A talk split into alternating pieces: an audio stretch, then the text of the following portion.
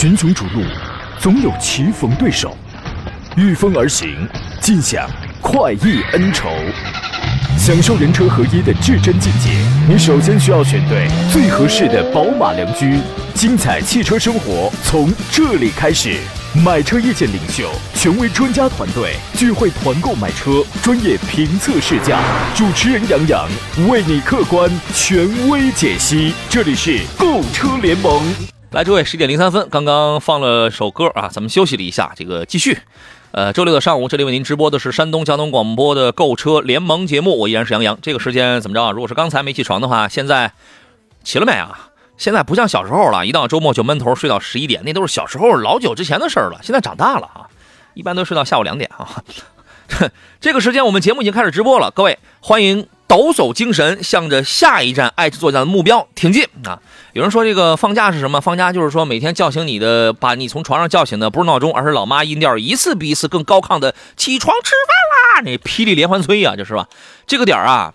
其实这个节目这个点是很多朋友在家里头这开始做饭了，是吧？人家要要要要不就就那个准备要开始吃饭了。当然我也知道，我们有的朋友是对于我们节目的这个厚爱是到了地儿了，节目不结束他不下车，真有这样了。家里头做饭旁边也得开一手机，开一收音机也得听着，真有这样了。如果此时此刻你是这样的，麻烦跟我说一下，让我小小骄傲，小小温暖一下啊！今天节目呢，咱们解答各位在选车买车这个方面的问题。节目热线呢是零五三幺八二九二六零六零或八二九二七零七零。如果你在呃选什么车呀？这个车怎么样啊？什么车适合自个儿？这个车最近的行情是怎么样的？等等的，跟买车相关的一切问题当中有一些疑问，有一些盲点的话，您可以跟我们来探讨。除了热线之外，还有各种网络互动方式。您可以在山东交通广播当中找到相应的菜单栏左下方。收听收看我此刻的音频与视频的双直播啊，而而且还可以在短视频平台抖快都可以关注杨洋侃车。第一个杨是木字旁，第二个是提手旁，飞扬的扬啊。然后呃，杨洋砍车砍大山的砍。我此刻开通的是抖音直播，我会陆续来解答各位的这个问题，甭着急啊。在今天节目最后呢，我依然会抽取三位朋友获得江小红品牌提供的辣椒酱。想在节目以外加入到我的这个车友群的话，您要么是在这个抖音当中加入到我的羊毛群，要么是在微信公众号杨洋砍车。这个四个字的公众号当中发送“进群”两个字，加入到我的微信群啊。今天做上宾呢是刚才给诸位见过了是吧？济南巨福名车的刘江涛刘老师，你好，胖老师。你好，大家好。哎，你那卡罗拉是吧？啊，那是上个节目的话题了啊。这个，咱们该翻篇了啊！这个昨天我节目聊了这个泡水车的问题，分享了如何去鉴定、去鉴别这个泡水车啊。回头我会把这个视频发到抖音上啊，各位可以搜索去看一下。这个最近从咱们身边这个情况来讲的话，下雨天这个泡水车多不多啊？咱们这儿，咱们这儿还好，因为济南吸取过教训啊，所以说应该排水方面改进了好多。应该咱这个虽然最近下了几场大雨，但是。泡水的车应该，除非个别的可能不太懂的，直接开进去的，只要正常，嗯，正常的稍微有点经验的，应该都还没出现这种问题。就是除了那种就是个别想挑战想直接开进去了那种是吧？哎，对对对，那种除非，真是其他只要正常的应该都没什么问题。哎，最近大家也都知道这个罕见的这个强降雨呢，让这个河南的朋友啊，现在正在这个遭难吧，对吧？也让全国人民都为河南都在揪心。当然，我们也这个看到啊，现在呃各种来自全国各方的这个救援呐。呃，还有一些被救援的一些新闻、一些消息，也都在网上迅速的在这个刷屏当中，总有好消息就是带给我们，是吧？然后现在的情况，因为我也有在郑州工作的朋友，然后他说呢，现在情况已经这个好了很多了，已经好了很多，然后可能接下来就要进行一些这个消杀啊、防疫这样的工作了啊。因为这个咱们讲一方有难八方支援，这永远是咱们中华民族呃，咱们中华民族面对灾难的一个传统美德。呃，大家可能也都知道，就是有很多家车企也挺身而出了，或捐款啊，或捐物啊，或就是派人啊，派。什么东西去紧急救援？呃，我们呢不以捐款捐物的多少去论英雄，如果那样的话，那就是道德绑架了。但是啊，有一条就是你看啊，在关键时刻，咱们自己的中国自己的这个国产品牌，永远是扑在最前边，永远扑在最前边。呃，据不完全统计啊，可能还在更新当中。你比如说，奇瑞捐了三千五百万，吉利捐了三千万，比亚迪捐了两千万。长城两千万，未来一千五百万，小鹏一千五百万，就是这个可能人人家额外还有别的，你比如说还有其他的一些物资啊，一些什么基金啊什么，这个可能也有是吧？理想一千万，哪吒一百万，宇通一千万，奔驰也一千万，然后恒大两千万，对吧？就是说你会发现啊，就是呃，基本上有确实有很多的车企都在拿出实际行动啊，还有的还有很多，你比如说我了解他们这个提供车辆的免费救援啊。还有这个救灾服务啊等等。就每每逢这样的一些消息传来的时候啊，就是真的就是让我们内心当中还是很感动的。这体现了一个非常强大的中坚力量，包括这个社会责任感啊，是这样的，好吧？呃，要对河南的兄弟姐妹也要说啊，有有任何的困难、任何的问题都会成为过去，对吧？全国人民一起扛，众志成城，共度难关！呃，丰田呢最近有两个事儿，咱们把这两个事儿说完之后来解答各位的问题啊。呃，一个是哎，一个是你曾经年少时心心念念的卡罗拉双擎召回了，嗯，啊，还有一个是雷凌的双擎也被召回了。呃，两个丰田要从八月二号开始召回以下的车辆，分别是卡罗拉的这个双擎呢，是生产日期是一九年八月二十二号到二零二一年七月十九号期间生产的双擎卡罗拉，十一万六千五百五十一台。那么雷凌的双擎呢，生产日期是一九年五月二十九号到二一年七月十九号期间生产的十万九千零三十四台。原因是一样的，这批车呢全部搭载了自适应巡航。如果说车辆在这个系统启动，状态下行驶的时候，由于制动控制电脑的程序不够完善，所以在部分车速范围内，系统执行轻微制动的时候，制动灯它是不点亮的。这个不影呃，这个不符合，这个不是不影响，这个不符合国家相关的这个强制技术标准的要求。极端情况下就会造成后车追尾。就是说你在巡航状态下，我正巡着航呢，我正自动巡着航呢，前面有突发情况，哎，我来一脚刹车，我的后刹车灯不亮。那么这个就会造成后车的一些个临时反应，会造成追尾，存有安全隐患。那么解决办法是免费升级制动控制电脑的自适应巡航的控制程序，来消除安全隐患。这个问题反正说大不大，但是说说小呢，在在一些呃极端的情况下，确实也会遇得到啊。呃，您会怎么看这个问题呢？嗯，我觉得这是一项，先说别说他负责吧，但确实当时设计的时候，不知道为什么会造成这个结果。那自适应巡航的时候，可能紧急刹车的时候会导致不亮。那我觉得这应该也是个软件的问题，应该解决也很好解决。解决完了以后，应该也对对，升级就完事儿，升级就好了。我刚才我说这个到了地儿不到这个到了地儿不下车的，丁根明说：“我就是。”然后我刚才我又讲做着饭听节目的车老大说说我吗？一边做饭一边听，正在进行中啊！谢谢啊，好多人就是您二位的这个名字，我好像是第一次见到，但我确实知道这有好多人就是这么对待咱节目的啊。还有一个呢是，据海外媒体的报道呢说，丰田汽车呢在近日召开的新闻发布会当中承认啊，公司的一家东京销售部门为在规定时间内完成车辆检验，伪造了逾五百辆汽车的检验数据。啊，而丰田负责本土销售的高管对此鞠躬道歉，并且表呃，并且表示说这么做呢是为了优先在规定时间内完成车辆检验，尽早将车辆交付。这个事儿也容易理解，就是为了尽快的去这个交付车，然后把这个这五百多台的检验数据伪造了一下。他是这样啊，呃，而且有一个最新消息呢，说数据造假事件发生在丰田汽车东京分公司的雷克萨斯的高川门店。该店呢，在一九年六月之后，对一千八百六十四台车进行过检验，其中有五百六十五辆存在数据问题。呃，据了解呢，该门店直接略过了车速表的精准度，还有尾气成分的检测，略过去了。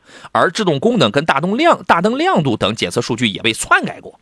其中一共有四名质检人员参与了造假的行动啊！目前呢，这个调查仍在继续，有关方面的呃将评估是否需要采取法律行动啊！这个本土负责人又出来鞠躬道歉了，所以我们有网友评论说这是老工匠精神了，鞠躬的躬啊，老工匠精神了，这是啊。呃，反正有这么一有这么两个事儿吧，这个大家可以稍作了解啊。来，我们来解答各位选车还有买车这个方面的一些个问题啊。我们从头来看，刚才有很多朋友问的是一个是问了叉 T 四两驱领先跟 Q 三的二点零 T 该怎么来选，Q 三买二点零 T 的还真是不多哈。这两个车我们我们先听一下刘老师你的意见是什么？他说的是叉 T 四是吧？凯迪拉克叉 T 四的两驱领先，还有奥迪 Q 三的一台二点零 T 的心脏。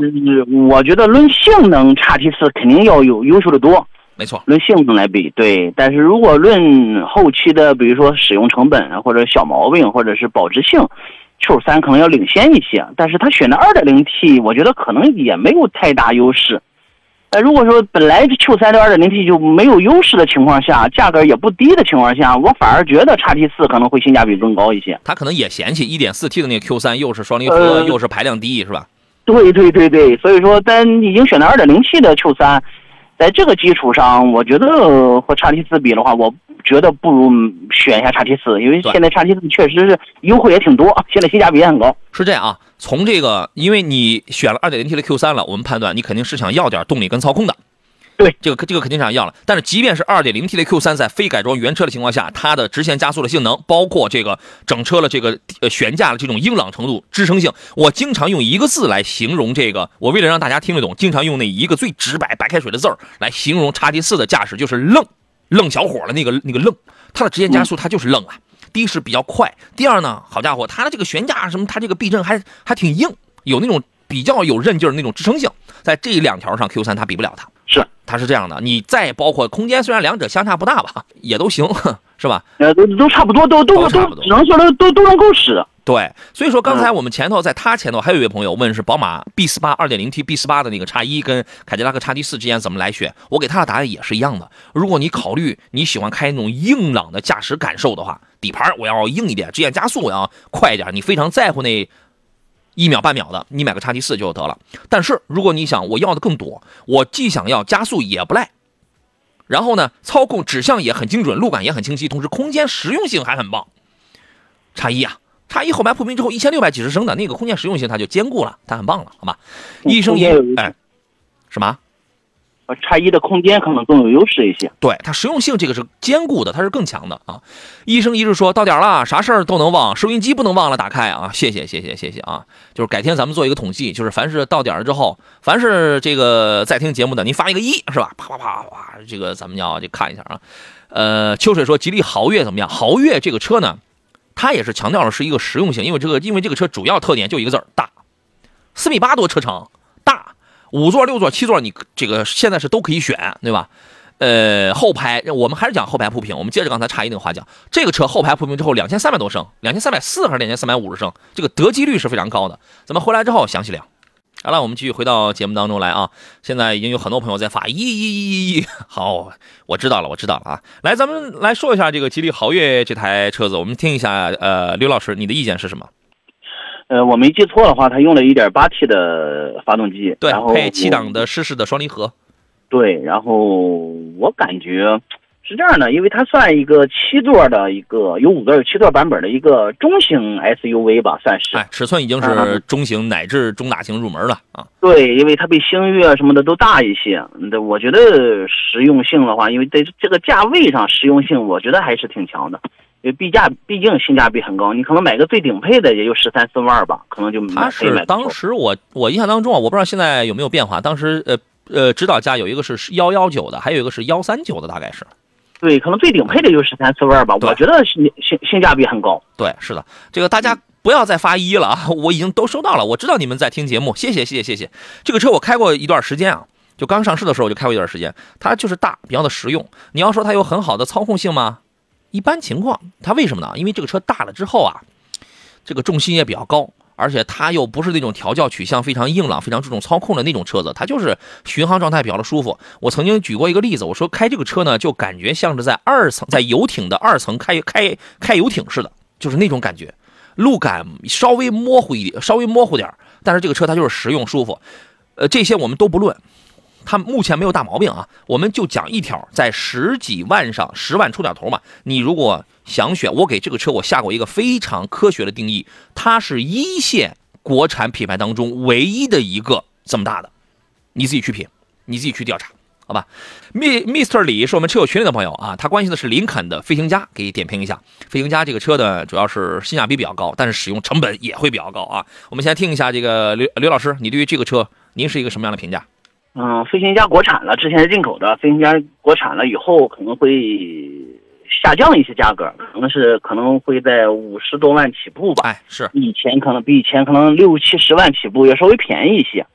嗯，怎么说呢？这个东西，林肯的车用起来是没有毛病，但是我总觉得它的做工对不起它这个价位。你说它一个五十万的车，对我觉得进去以后总感觉它配置感觉是不错，但是总觉得它匹配上或者是布局上要稍微差一些。再就是这个价位的车肯定可以很多可以选，你比如说叉五都可以选一个了，还有什么沃尔沃了叉 C 九零，叉 C 九零那就更可以选了。对，哎，标版的途锐，但是很遗憾啊，这些你只能选到二点零 T 的哟。它对它性价比高就高在什么？第一，我也是个豪华品牌，虽然我国产了。二呢，我是个三点，我是个三点零 T V 六配配这个福特在国内能拿得出手的十 AT 啊，它对性价比高就高在这儿，对啊，它能做到三百多，就三百、三百五、三百六的马力，我觉得它优势就在这儿了。但是实际上林肯的车，大家可以体验一下，林肯的真正的和变速箱的匹配，其实我觉得一般。嗯嗯，我觉得一般，大大家可以试试。嗯，它就不是那种拼操控啊，就是拼百公里必须得是八秒以内的，就是那样的性能的车子，它真不是。这个车呢，我觉得看你是怎么来看吧，反正使用成本肯定会高啊。你要是在济南这样的城市的话，它就算配了十 AT 的这个变速器，省油也绝对不是它的强项。市区十五个油左右吧，十五个油左右。所以你要你要你要就是市区油耗，你要做好这样的一个心理准备啊。养护费用我不知道他现在会不会给你有什么免费的政策，如果没有的话，这个费用也是很很豪华，也是那个什么东西。反正这个车呢，整体的我个人觉得性价比比较高，因为就是刚才讲的，你在这个价位，对吧？你在四十几，你就你就算五十左右，你能买到了一些豪华品牌，绝大多数都是二点零 T 的排量。哦，二点零 T 对。对，你除了一个韩国现代的一个帕里斯蒂，那个三十来万，你就能买一个三点五的一个自吸的 V 六的。那其他的，你想，你还想选个涡轮增压 V 六的，几乎没有，非常的少。就有一个红旗的 HS 七，然后再一个是它，其他的几乎没有。所以这个体现它性价比比较的高。呃，然后 Mr 李说，都说是换壳的福特，这个不要用“都”这样的字眼因为这个“都”啊，你有的时候它还真不一定是都，可能就是你身边那一两个不太懂车的人。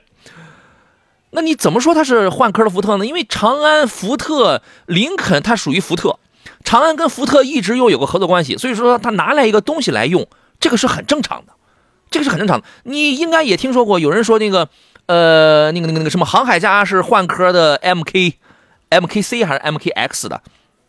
呃，这这啊，对，是啊，对吧？所以说你不能就带着去讲谁是谁换壳。那有没有有没有人跟你讲奥迪是换壳的迈腾？对呀，A 四是换的换壳的迈腾，反正发动机、变速箱这都是一样的，对吧？一样的。所以我觉得呃，你肯定听过网络上有人跟你讲雷克萨斯 ES 是换壳的凯美瑞，对这话听得多，但是它还是不一样的，它还是不一样的，对吧？当年呃，我记得我有一年我印象特别深刻，我在哪儿出差来着？我们有一位听众，当时就给我打电话，那个时候他要买一个 MKX，他就问了我一个事儿，他说嗯，他说我我身边同事都说这个是个换壳的福特锐界啊。我说你听他们的呢，换壳的那也那也那也是换过的，那也是精装修的，品质绝对 对吧？品质绝品质绝对不一样的，好吧？最起码最起码用料要好一些吧？对啊，好吧。谨言慎行说，杨老师试驾过新款的奇骏吗？一点五 T 那个 VCT 的那个三缸那个，我还没有，这个我还没有试驾过。所以所以说呢，我之前我跟大家如实的分享过，而且我觉得我我说的那个话特别有良心，特特别凭良心，特别客观。我说这个车从目前已知的一些信息上去讲，它用了很多的新技术。用了很多的这个去呃解决这个呃抖动跟噪音的这个技术，但是实际表现怎么样？你是要你是要等我去开过的。我觉得我这话说的已经再客观不过了，你得会听啊。呃，我们继续回到节目当中来，呃。枣庄的朋友问：天籁跟亚洲龙该怎么选？大哥，麻烦你告诉我一下具体的排量好吗？这每每一个车它都有好几个排量，你得让我知道你看的具体是哪个动力的，哪一个排量的。包括如果你再跟我说一下你最看重的用途点上，你比如说你是商用的还是年轻小伙子，我个人强调运动的，你一定要说的细一点。你不要说我到医院，大夫我感冒了，你给我拿点药，随便什么都行，是吧？人家也得问你症状，对吧？柳暗花明的问题是：杨好，专家好，日产轩逸这个车怎么样啊？操控动力，这个车。你想让它有啥操控啊？经济适用难，这个是这个是油耗、保养性价比怎么样？谢谢啊，这个后边这个倒是有点优势啊。呃，刘老呃，这个刘老师对于这个车应该是非常了解的啊，你给说说吧。刚刚你说了，轩逸没有啥操控，嗯，然后不过轩逸的新款的改了以后，功率比以前马力要比以前大一些了，最起码动力三十多了啊。对，要稍微强一些了。要稍微强一些，再就是它的舒适性，包括空间肯定是没得说，因为一直是轩逸的优势。嗯嗯，保养费用的话，因为毕竟是自然吸气发动机，然后我估计保养是三三三三四百块钱吧。对对，差不多。所以这个它的这个你要买最新款，因为最新款同样大家底子都是 H 二幺六第一型号的这个发动机，但是我比经典轩逸我在马力上我已经提高到一百三十多匹了，这个动力已经是作为一个正常家用的话已经 OK 了。它它不它它只是个一点六的升的这个小排量，这个车我们讲这个操控啊，它操控这个东西它不只是提速啊，它不只是我一脚油门下去，我看它这呃能几秒钟破百，这个错了。操控是一个特别复杂、特别综合的概念，底盘的响应、悬架的支撑与回馈、操控的整体性、路感的清晰、指向的精准、加速的性能、发动机变速箱的整体契合度，那太综合了。很遗憾的是，轩逸这个车在后边说的这些复杂点上它都没有。嗯，应该是没有，底盘还是偏软一些。它有就怪了，因为它的定位就是一个经济适用男，是吧？它有就怪了，这个油耗跟保养这个还是 OK 的，这个你可以考虑的，好吧？去看一下啊。闪闪的胡一说：“主持人好，能介绍一下星途吗？星途是一个品牌，是奇瑞家里目前的一个高端序列，高端品牌。我我我这样说吧，呃，星途除了这个比较低端的那个，sorry 啊，这样说可能不太礼貌，那个 LX 跟那个 TX 这俩车品相一般，其他的 TXL。” VX 就是那个揽揽月，哇，那个这个品相还真是不错。虽然它很小众，经销商你那儿就整个山东也不一定有几家经销商，对吧？然后呢，这个也超级不保值，因为它卖不动嘛，它它这个它就不保值。但是我所指的这个品相是做工用料的厚度啊，这种整体的这种质感啊，厚就是主要是那厚道的程度。我还是就从这个角度上，我觉得它还是有优点的啊。但是这个车肯定保值会特别的惨，我估计三年折半妥妥的。刘呃，刘老师，你的建议是啥？三年折半，我估计都不都用不着三年，都用不了是吧？太礼貌了是吧？对，因为你像配置稍微低点十来万的这种呢，看不上；稍微贵点的和你刚刚说的稍微贵点的，确实做工用料都很不错，但是它指导价也会提升一个档次。嗯嗯，就会导致它折的可能会比较多。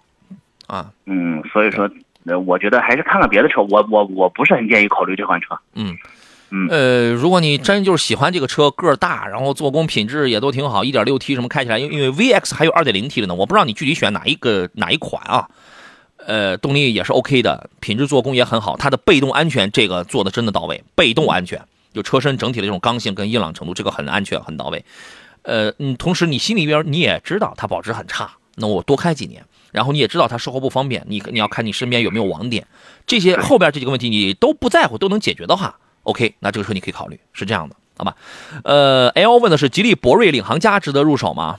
博瑞这个车，哎我哎我忘了领航家具体是哪个排量的，因为博瑞这个车啊，最早的时候我开过 1.5T 油电混、1.5T 插电混，然后还有一点一点八 T，领航家我忘了它具体是哪个排量了，刘老师记得吗二点零 T 的吧，应该是。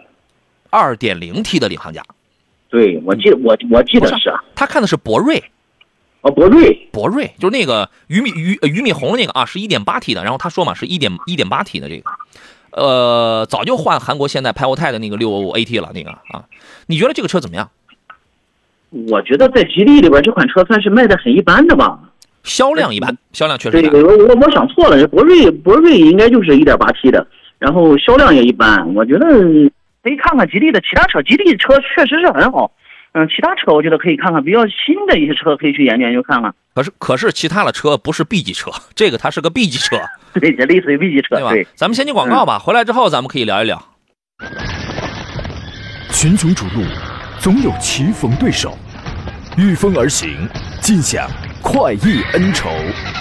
享受人车合一的至臻境界，你首先需要选对最合适的宝马良驹。精彩汽车生活从这里开始。买车意见领袖，权威专家团队聚会团购买车，专业评测试驾，主持人杨洋为你客观权威解析。这里是购车联盟。来，这位十点三十二，我们继续回到购车联盟在礼拜六的直播当中。我是杨洋。节目以外呢，您可您可以搜索什么杨洋侃车的微信公众号呀、抖啊、快呀这些短视频平台号都可以联络到我啊。呃，节目直播期间，您可以在我的抖音直播间里此刻进入啊杨洋侃车的抖音直播间，给我来进行留言。啊，早装早装，这位朋友，我刚才你是是是不是就是您问了一个天籁跟亚洲龙怎么选？我给您说了，你没听，你现在又问亚洲龙和凯美瑞，你没有任何的排量，没有啊？亚洲龙跟凯美瑞就还好，这俩车排量是一样的，你没有任何的需求啊，对吧？你没有任何的需求，我闭着眼给您推荐呢，是吧？然后呢，您还可以打热线零五三幺八二九二六零六零或八二九二七零七零，我没别的意思，不是批评您，就是。对你负责，你一定要说你你关心的点是在哪里啊？你是商用为主还是个人运动为主啊？对吧？你一定要先动脑子，先想一想这些问题啊，好，好不好啊？我们回到节目当中，座上宾呢是济南巨福名车的刘江涛刘老师，你好，胖老师，你好，大家好。这个刚才说到了这个吉利博瑞这个车啊，这个车销量平平，但是呢，它是吉利家里现在的一款 B 级车，本来就没几个 B 级轿车，对吧？然后呢？呃，品相不错，就是整个的品质感，因为它如果买一点一一点八 T，我当年我开过那个一点八 T 顶配是十七万八的那一台车子，呃，我不知道他看具具体是哪一个，双层夹胶玻璃，隔音很好，提速比较快，尤其一点八 T 配七速的湿式双离合，这个是顿挫已经非常的小了。不对，它是它现在是用双离合，它它现在应该是有两种变速箱是可以选。我记得之前已经换过六 AT，那个从 DSI 换到过那个韩国现代 p 活 v 了，是不是现在又出了一个 1.8T 配七档的湿式双离合的了？你可以去验证一下。但是即便是后边这种组合的话，你看刚才前面有人问了豪越，还有人还有人问了那个博越，它都用这套动力，这个是 OK 的，你可以去看一下。然后作为一个 B 级车吧，就是整车既溜背，有点运动的风，然后呢又有点这个商务的特质，确实有很多在在咱们这儿不多。你到南方，你到浙江看看，很多政府用车就是这个，人家是带头用这个，啊，所以说你要你要是喜欢这个车的话，接受它的一些小小的问那个我们刚才讲的那些小小的问题，你可以考虑的啊。呃，名字自个儿去吧。说杨好，陈家好，在市区开车等长时间的红绿灯，自动挡打开自动驻车按键好呢，还是挂 N 档好？打开自动驻车按键好还是 N 档好？这个其实没什么明显的界定，看你在平路上还是在坡道上呀。吕老师怎么看这个问题？嗯，我觉得是这样的，带自动驻车的车，我建议就不要来回档位来回切换了，嗯，就直接设到自动就行。一踩到刹车，它就用了自动驻车，就一直这样就行，不用就 D 档，只要出门挂上 D 档到。到最后停下车挂上 P 档就完事了，剩下不用来回再拨档位了，就用自动驻车就完事了。嗯，其他的不用去想去想其他的，说我用不用等车，我挂到空档上，对，空档的时候你是不是也得踩刹车呀？万一溜车怎样啊？对，哎，自动泊车就全解决了嘛，对吧？对，呃，我的感受是这样啊，如果你在一个坡道上的话，你就直接开 Auto Hold 就完了。如果你你你比如说你在一个坡道上等着的话，你开 Auto Hold 这个它就可以了。如果你在平地上，无所谓，你 auto hold 也行，你愿意费点事你推空档也没问题，这个对车都是没有伤害，没有任何伤害，啊，Mr 李又问，那飞行家跟理想 ONE 该选哪一款呢？你这个呀，飞行家是一个彻彻底底的燃油车，它给你的是驾驶感受那种中段、中后段的动力的储备比较的澎湃，而且你不用充电，不用去考虑后续的什么电池亏损啊，没电了我就纯用油怎么问题？你这个车它就不存在没电这样的这样的情况，一直用油。一直动力储备非常充裕，理想 ONE 呢，是吧？1.2T 给你搞一个三缸，给你搞一个前后电机，你有电的时候它的提速也很快，你没电的时候它就是个 1.2T 的一个燃油车，它是一个新兴人类选择了一个新兴车种。你去你研究一下，你你如果愿意做分析的话，你研究一下，你看选这俩车的这个人的这个身份跟年龄是一致的吗？它不是一样的，它还是不一样的。然后他说呢，一个月两次三百公里的小长途，平时都是在市区开比较多。刘老师，根据他这个条件，您会有什么建议？嗯，两款车完全不一样哈，嗯，太不一样了。这样呢，就是高速上也不要紧，因为理想 ONE 它本来就是增程式的嘛，嗯，不是说里程的问题，你这缺了就加油呗，大不了就是没有电了，就用着那个 1.2T 的这发动机带着走呗，嗯，反正就是这样的。它其实也不是完全按照 1.2T 的发动机带着走，而是它把 1.2T 转化成电能，电能来驱动。增程式它就去自自行充电。对，但实际上没有电的情况下，它确实动力是偏弱的，这是肯定的啊。对，就不是说我把它发成电，我就直接用这个电走就没问题，不是这样的。就没有电的，确实是呃，油耗也会增加的特别厉害，而且也会导致动力不足。嗯，这是肯定是用理想 ONE 必然导致的结果。嗯，但你像论一些高科技的东西，可能理想 ONE 有电车吧，本来就会多一些。嗯，但是我觉得，如果你是第一辆车，或者是偶尔接触汽车，我不是很建议看理想 ONE。我觉得就纯燃油的一个车先。过渡一下再说，嗯，然后你完全了解了这个这个车，你觉得我平时我觉得电车就也能也能接受，嗯，或者我我我长时间别人反馈也理想 ONE 也挺好，那你再接触也可以。但我觉得你简简单单就想的是买一款车的话，我更建议燃油车。咱还不说燃油车哪一款，但我觉得燃油车到目前为止还是有优势的，嗯。这个你可以，这个你可以考虑啊。比比如说，您家里充电也蛮也是蛮方便。呃，虽然你说了你一个月有两次三百公里的小长途，平时都是市区开。我重点，因为我不知道你的年里程总体是在多少。如果比较大的话，你开一个飞行家，平时都是在市区开，它的使用成本肯定是高的。嗯，刚才因为我们前面我们刚讲了飞行家的这个油耗十四五升，对吧？它的成本肯定是高的。你要是平时市区开的比较多，哎，从这个角度出发的话，一台理想 ONE 它是划算的。它是划算的，但是呢，你要接受，就刚才我跟刘老师都谈到了理想 ONE 在电力不够的情况下，它的这种特点，对吧？一个油车跟一个电车，肯定从驾驶感受上也会有不一样。你顺着这个路子，你去取舍一下。刘刘老师的观点基本上是建议你，如果你没接触过这个电车的话，直接拿一个呃这个飞行家，啊，而我而我的关注点可能是在于你那句话，平时市区开多是吧？我的关注点可能是在这儿，您自个儿定一下，您自个儿考虑啊。幸福代言人说：“这个传祺 GS 四怎么样？能买吗？可以买的，可以买。因为 GS 四现在有普通版的 1.5T 配爱信六 AT 的，还有那个 2.0T 的叫 Plus 了，这个是这个是可以买的。而且 GS 四是传祺家里唯一一款卖的好的车，唯一唯一一款啊，你可以考虑啊，好吧？呃，天下为公说，老哥，新奇骏跟新途观 AL CRV 该怎么来选？还是选新能源刀片的唐？纠结，太纠结了。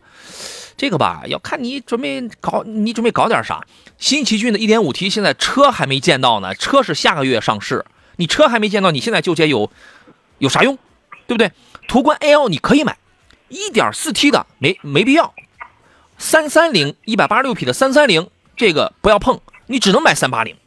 那么380你要看你的预算能不能接得受了，对吧？CRV 呢，是长期常年开的话，使用的经济成本要低点，前提是你不是东北的啊，使用的成本要低一点。1.5T 动力平平，啊，这个投入不用那么高是吧？使用成本低，稳定性稍微好一点。还看了个什么东西？刀片电池的比亚迪唐是吧？比亚迪唐你这个东西，那你要考虑啊，你家里充电方不方便啊？你习不习惯？像刚才刘老师讲了，你开没开过电车？你习不习惯啊？对吧？我个人觉得这几个车没啥好纠结的呀。我个人确实觉得没啥好纠结的。刘这个刘老师，你给说一下吧。嗯，先说奇骏，呃不，先说奇骏的 CRV 吧。奇骏也是一点五 T，CRV 一点五 T，应该马力上来也差不多，一个三缸一个四缸选。奇骏除非出来以后这个三缸表现特别优越，如果说不是特别优越，就是一般水平的话，我建议买个 CRV。嗯，最起码你买个四缸，别买个三缸，这是第一。第二的话，你像他说的电车，其实和我想的是一样的，很多车包括燃油车也是从一个三五万的车慢慢变成十来万的、二十来万、三十来万的。但是你突然一下子，我觉得我现在开个燃油车，突然一下子就想蹦一个三四十万的、四五十万的电车，我觉得还是你如果以我的意见，还是从一些便宜点电车慢慢过渡一下的，你可以尝试一下的，去挑战自己。呃，一下子过渡，我觉得会不太、不太、不太现实，稍微等等。嗯嗯嗯，好吧，就是有一些问题啊，我们是没法跟你说，你就买这个，你就买这个。它是因为很多问题，它确实是没有标准答案的，它没有说是这个这个毛病，咱们只能这样去治，它它是没有这样的，对吧？所以说，只能是跟你说一些这个路子，你自己去这个考虑，真的是这样的啊。你说哪哪有什么最好的呀？啊，L C 问的是你好，福特领域怎么样？福特领域这个车先不要着急买，先观察一下。第一，观察价格什么时候降；第二，观察，因为它是江铃福特产品的生产的第二台车，呃，江铃福特造车还是比较比较粗放的啊。第三一个，它的这个六档的双离合的变变速器来是来自于上汽，原来荣威系列用过这个。啊，最早的时候那个我不知道现在是有没有进行过升级、进行过调教啊？这个反正原来你要往前倒几年前的时候，这个变速箱是有问题的。但是人家荣威已经把这个变速箱已经升级、升级、升级、升级到很那个了。只有现在只有在荣威的 RX 5 Max 这样的大排量 2.0T 的一个壮的一个车上才用这个变速箱，其他的已经全给你换了，包括 RX 5的 Plus 都已经 1.5T 都已经给你换成了七档的湿式双离合了。而福特江铃福特采购了上汽的这套老变速器。这个变速器是有问题的，当然后天呢，如果是进行了一些升级改良，这个除外。我建议你研究一下，等一下，是这样的啊。Mr 王说，探界者 1.5T 的油耗、操控、舒适性怎么样？探界者这个车呢，实用性还是不错的啊，主主要是因为价格低，价格低啊。刘老师对于这个车是什么评价呢？嗯，我觉得不错，价格上我觉得应该是，我不知道现在优惠的怎么样，我记得之前优惠的应该还是可以。优惠完了可能二十多万不到三十万，我觉得还还还行吧。探大呃大哥，探界者十三四万的车哪有哪有什么三十万？哦，探探界者，我想着探探探险者，I'm sorry，那那探界者那就不错了，那那就很好。我觉得你要买探险者的话，可能稍微贵一些，探界者就很好。哎，这个车可以买，对吧？它就是性价比很高，对吧？呃，沈海这位朋友说，一点五 T 的本田还有机油问题吗？哎呀，这个这个怎么说呢？这个最近没听说过，因为最近暖和呀，因为最近暖和呀，是吧？对，东北上也东北也不冷啊，主要是最近。对呀，因为它原来啊，它就受这个低温的影响，它主要是天气冷的时候，它它的改良呢，是通过第一个是通过发动机的软件改良，在你一打火的时候，呼的一下，在瞬间拉高发动机的转速，目标是为了让发动机迅速升温，迅速升温。第二一个呢是把那个刻度给改了，给拉长了，机油尺的刻度。第三一个呢是售后大概是有一个延保，啊，主要是这几种做法。所以说呢，呃，目前来看反映这个问题的已经是几乎没有了。主要呢也是因为现在它暖和呀。我觉得看地域吧，如果如果您是我们山东的朋友的话，我觉得问题不大。而且有的朋友可能还有那个地下车位，也挺暖和，对吧？我觉得这个应该是应该是问题不大了。但是你如果是什么东北冬天特别冷的那种地方的话，我个人觉得还是得注意点，还是得注意一下，好吧？呃，唯一说途观 L 的七座家用给个意见吧。这个车是你在十四五万你想买一个合资的 MPV 的话，它是唯一的选择，它是唯一的。你不然你就买国产，是吧？刘老师，您给个建议。嗯，合资车它是真是唯一选择，而且确实也卖的不错。嗯，合资车，哎，我觉得还行吧，但是后排空间还是第三排空间不太好坐，还是稍微差一些，要差好多。呃，临时，呃，要不如果是要坐人的话，后面几乎也没有储物空间了。还是小，对啊，你说就总共就十来万，就这么点儿的这个车，你你你三排都立起来，你还想要打后备箱，你那不成了？成了一节动车厢了嘛？那不是？呃，临时过渡一下高兴。对对，这个还是一点四 T 配七档的双离合，但是我听说已经换湿式了。我听那次我们有位听众说换湿式了。好了，我们继续回到节目当中来，跟各位介绍几个活动。山东交通广播大型融媒直播报道，沿着高速看山东，七月再出发。七月三十号上午十点呢，跟随别克昂科威 Plus 一起探访山东最美海岸线。从烟台出发，由青岛到日照，我们将打卡烟台海洋牧场、青岛上河峰会会场、日照蓝山飞行小镇。现招募各打卡点的品鉴体验官，和我们一起体验不一样的海洋文化。如果您是上汽通用别克的车主，任意别克车型都 OK 啊。如果你想跟我们一起玩转不一样的海岸线网红打卡点，赶快发送关键字“看山东”到山东交通广播的官方微信号报名参。加就可以了，品读山东故事，体验山东速度，见证山东变迁，感受山东实力。七月三十号，跟我们一起探访山东最美海岸线。另外呢，我们还有一个百日零违法的活动，马上大奖就要开启了，三个一吨油大奖要来了。由山东省文明办、山东省公安厅交警总队、山东广播电视台共同主办，山东平安产险、山东交通广播承办的第五季百日零违法大奖等你拿活动，七月二十七号即将收官了。届时将抽取三个一吨油大奖，报名通道即将关闭，您可以关注山东交通广播或山东交警或平安产险山东微信公众号，回复“好车主”三个字，或登录平安。好车主 App 活动中心报名参加就可以了啊，李老师，刚才咱俩是不是有一个遗留问题啊？对，啥来着？途安 L 的变速箱。啊，途安 L 的变速箱，对，哎对，嗯，真的有一位听众给我们打电话，那个时候他问一个什么别的车，然后顺道说起来，他说这个车已经换了那个湿式双离合了。我没听说过，我也没听说过，但他很肯定，他很肯定，你知道吗？肯定是不是未来要上啊？不知道，我印我印象当中就是这样的小排量，肯定都是用 DQ 二零零的七档的干式双离合的。就是这个双离合在市区了，反正你如果流量比较大，交通经常堵车的话，它体验感稍微弱一点。但是它这个行驶品质的问题，也不是说不能用啊。嗯。对吧？所以说你喜欢想要一个合资的一个 MPV 的话，那这个真的是一个十四五万，真的是一个唯一的选择，唯一的选择啊！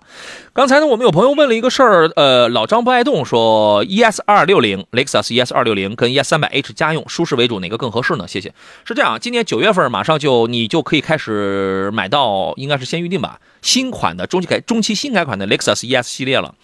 嗯，灯变了，内饰触控屏了。其他的还有什么小的细节方面的一些小小的变化吧？还是竹木纹内饰的啊？应该触摸板也没那么难用了。呃，Remote Touch 是吧？那个那个呢？那个反正你真得花很长时间去适应、去那个习惯，你知道吧？对，Remote Touch，反正你这个呃屏能触控了，触摸板就可以不用了啊。哎，对，应该是这样就，不用那么费劲了。然后呢，我个人的意见，我觉得这个 ES 二六零属于是鸡肋，属于是个鸡肋产品。你要么咱省点钱买个二零零。因为二六零呢，你会发现动力没比它强多少，价格高上去，配置也没高很多。然后二六零的价格又接近三百 H 了，就说你要么省点钱买二百得了，你要么就添点钱直接买三百 H。三百 H 是台好车，除了那种每每天跑的很少的，容易引发机油增多跟乳化的问题。除了这一点之外，三百 H 是一台很好的车。按一年两万公里来算的话，基本上我曾经粗略算过，也不一定为准啊。一年两万公里的话，差不多十年免费免费保，因为它官方是六年十五万公里免费嘛，经销商是可以做到十年免费保养了。十年你能省下十五万，至少是十五万块钱来。它就非常符合那种什么？哎，我先不要投入太多，因为我买别的车，我我买 BBA 一定是贬值是掉钱的。我先拿它做一个过渡，我下一台车直接换保时捷，我还省了十五万了，而且还适合第二波人，就是很低调。第三波人对动力操控比较佛系的，我就喜欢舒适性为主的。第四波人对后排空间，尤其高度没有什么过高要求的人，它符合这四波人。呃，仅代表我一家之言，您听一下刘老师的意见。